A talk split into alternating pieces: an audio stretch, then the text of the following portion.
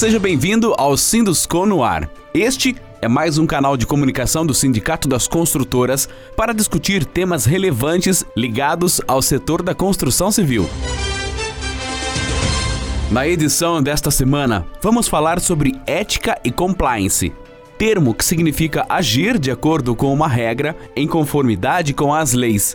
Os regulamentos desempenham um papel importante na garantia da qualidade na construção civil. Ao iniciar um novo empreendimento, as atividades de inspeção, verificação e avaliação precisam estar presentes para que a construtora não corra riscos judiciais. Considerando a situação econômica do país e os impactos de operações como a Lava Jato, que investiga o esquema de lavagem e desvio de dinheiro, é fundamental ter uma política de ética e compliance na construção civil.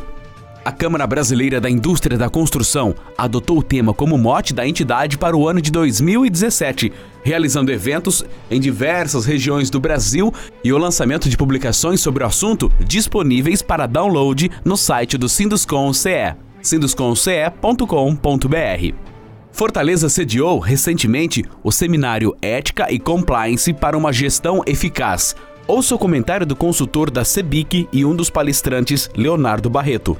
As empresas compreenderam as mudanças recentes no país e estão querendo se posicionar não apenas em relação ao mercado, né, colocando uma postura, estabelecendo uma postura mais ética e transparente com a sociedade, como também querendo fazer parte da mudança que o Brasil está vivendo, que muito além né, dessa lógica de mercado, existe dentro dos empresários uma vontade muito grande de fazer uma sociedade melhor. Uma vez né, que se melhore a relação entre o público e o privado, a sociedade como um todo vai ganhar bastante. A corrupção em uma organização se dá de várias formas: desvio de dinheiro, propina e até mesmo conflitos de interesses.